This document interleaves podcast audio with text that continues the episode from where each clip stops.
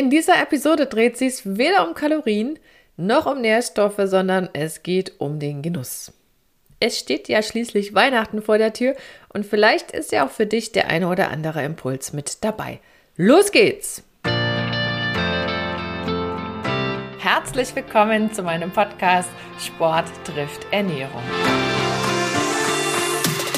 Hier bekommst du wertvolle Infos und Praxistipps, die dir dabei helfen, deine Ernährungsstrategie in Form zu bringen. Und zwar so, dass sie zu dir, zu deinem Alltag und natürlich auch zu deinem sportlichen Ziel passt. Und jetzt wünsche ich dir viel Spaß mit dieser Episode. Schön, dass du wieder reinhörst. Ich bin Julia Zichner und ich zeige Sportlern, wie sie mit der richtigen Ernährung das Beste aus sich rausholen können. Frage an dich. Was ist dir besonders wichtig, wenn es ums Essen geht? Die meisten antworten auf diese Frage, ja, es muss halt schmecken.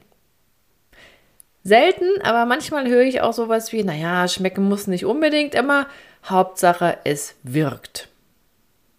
Auch eine Variante. Frage ist dann natürlich, wie lange halte ich das durch? Irgendwas essen zu müssen oder irgendwas zu essen, was mir nicht so richtig schmeckt. Das hat ja irgendwann auch eine Grenze und vor allen Dingen, wenn ich es durchhalte, mit welchem mentalen Aufwand tue ich das? Also wie oft rede ich mir das schön, könnte man dann sagen. Auf der anderen Seite gibt es diesen wunderbaren Satz, wer nicht genießt, wird ungenießbar. Frage Nummer zwei an dich. Was verbindest du mit Genuss? Was heißt das für dich? Ist es eher so dieses Ruhe, Zeit mit allen Sinnen? Oder ist es dieses, ich gönne mir dann besonders viel von irgendwas? Ist es das oder noch was anderes? Kannst du mal drüber nachdenken.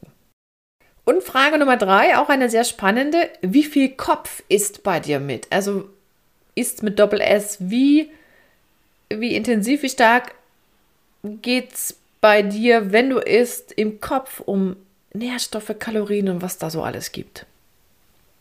Es ist übrigens mehr Mythos als Wahrheit, dass Sportler an Weihnachten irgendeine strenge Diät halten. Das mag es geben, Ausnahmen bestätigen immer die Regel, aber da ist dann eher noch die Frage, ob das nicht vorher auch schon war und nachher auch weiterhin so sein wird und Weihnachten halt dann ist, wenn es ist. was ich damit meine, ist, dass gerade auch diejenigen, die im Sommer ihre Wettkampfzeit haben, dass die natürlich im Winter so ein bisschen loslassen von diesen ganzen, ja, ich will nicht sagen Auflagen, aber manchmal fühlt es sich schon so an, gerade im Profisport, da wird ja heute sehr viel getrackt und gezählt und dieses Essen nach Zahlen hat schon einen gewissen Standard erreicht und umso wichtiger ist es, sich dann mal davon zu verabschieden und wirklich dieses nicht von außen kontrollieren und mehr auf diese inneren Kontrollmechanismen im Fokus zu lenken. Das halte ich für sehr wichtig. Denn es lauert ja auch diese Gefahr durchaus, wenn ich mich immer von außen kontrollieren lasse, das Essen mehr zur Kopfsache wird als alles andere. Und dann wird es manchmal problematisch. Also dieses Zurück zum Genuss halte ich für sehr wichtig und Weihnachten ist da eine ganz herzliche Einladung, zurück zum Genuss zu finden, wenn man vielleicht ein Stück vom Wege abgekommen ist, vom Genusswege sozusagen. Also die Weihnachtszeit würde ich sogar als einen ganz, ganz hilfreichen Zeitraum für so einen Selbsttest betrachten wollen, wo du einfach mal gucken kannst, okay, was, wer oder was beeinflusst mich denn und mein Essverhalten? Habe ich die Zügel über meine Ernährung wirklich oder von meiner Ernährung wirklich in der Hand? Oder lasse ich mich mehr von außen steuern? Und wenn du das nämlich selber in der Hand hast, dann wirst du merken, dass das, dass die Weihnachtszeit für dich nicht das Problem ist. Also dann, dann sind auch irgendwelche Leckereien nicht das Problem, denn die Frage lautet ja immer, wie gehe ich damit um? Und ich würde sogar so weit gehen und sagen, die Weihnachtszeit ist, ist nicht das Problem, wenn es mit dem Essverhalten irgendwie klemmt. Sie offenbart vielleicht nur ein Problem. Aber selbst wenn du dann Plätzchen, Stollen und Gans und Glühwein wieder weglässt, dann ist es ja auch nicht gelöst. Das heißt ja, nicht ohne Grund findet die Ursache und dann kommst du auch wirklich weiter. Wenn du immer nur neu überstreichst und sozusagen den abgeblätterten Lack wegmachst, ich spreche im Bild, ne? dann hast du auch zwar erstmal wieder ein bisschen was behoben, aber es kann sein, irgendwann fliegt mal alles runter.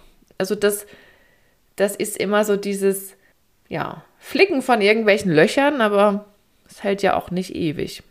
Und ich sag's in einigen Folgen ja auch, oder wenn du den Podcast schon länger hörst, dann wirst du es schon ein paar Mal gehört haben, dass ich immer wieder betone, dass es wichtig ist, sich mit sich selber und seinen Ursachen und seiner Situation zu beschäftigen und nicht einfach irgendwas zu kopieren, was andere vielleicht machen und was zum x-ten Male bei dir wieder nichts verändert hat. Insofern ist Weihnachten eine ganz coole Möglichkeit, einfach mal zu gucken, wie ist denn das bei mir so? Funktioniert das mit dem inneren Ansteuern vom Essverhalten oder ruckelt es hier und da? Die Kunst ist nur, wenn man es laufen lässt, dass man das einfach ohne Wertung laufen lässt. Weil Genuss und Bewertung und Wertung funktioniert schlecht miteinander.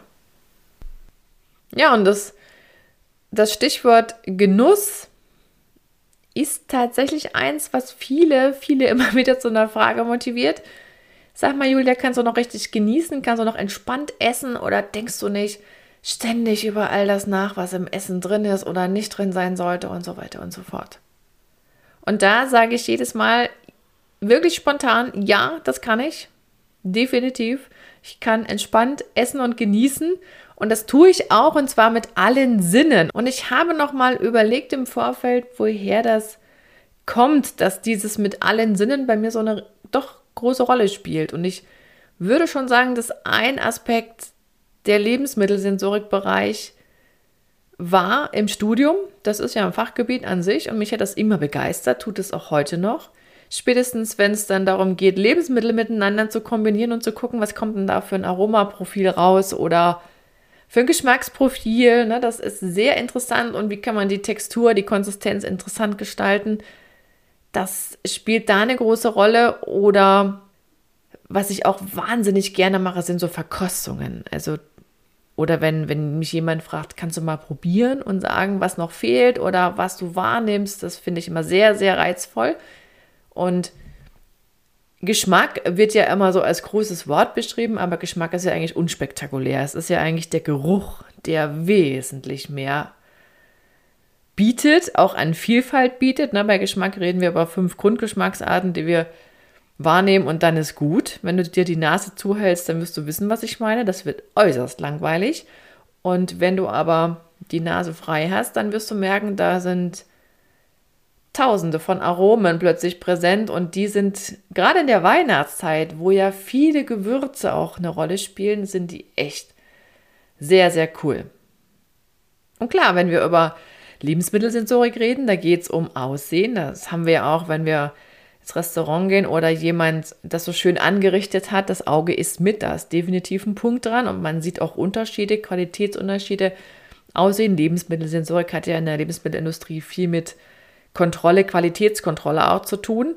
Es geht um und um Produktqualität, um Standards, die man einhält. Es geht neben Aussehen auch um die Frage, wie riecht es, wonach riecht es. Da kann man ja auch sowas wie Fehlgerüche manchmal erkennen und so. Ne? Wir haben ja auch unsere Sinne, um zu gucken, passt das, was wir da gleich essen wollen oder trinken wollen. Das ist ja auch ein Kontrollmedium, unsere Sinne. Und natürlich, Geschmack ist dann, was nehmen wir in, in der Mundhöhle, also auf der Zunge und im Gaumenbereich war und Konsistenz ist dann auch cool. Nachgeschmack gibt es sogar noch, was man bewerten könnte. Also man kann sich da austoben, aber das braucht halt auch Zeit. Sonst kann ich das nicht wahrnehmen. Also wenn ich, wenn ich da kurz dreimal kaue und abschlucke, dann habe ich halt gar nicht die Zeit, alles zu erfassen. Also dieses langsam Essen wird mit dem Fokus auf die sensorischen Elemente echt trainiert. Das kann ich nur so bestätigen.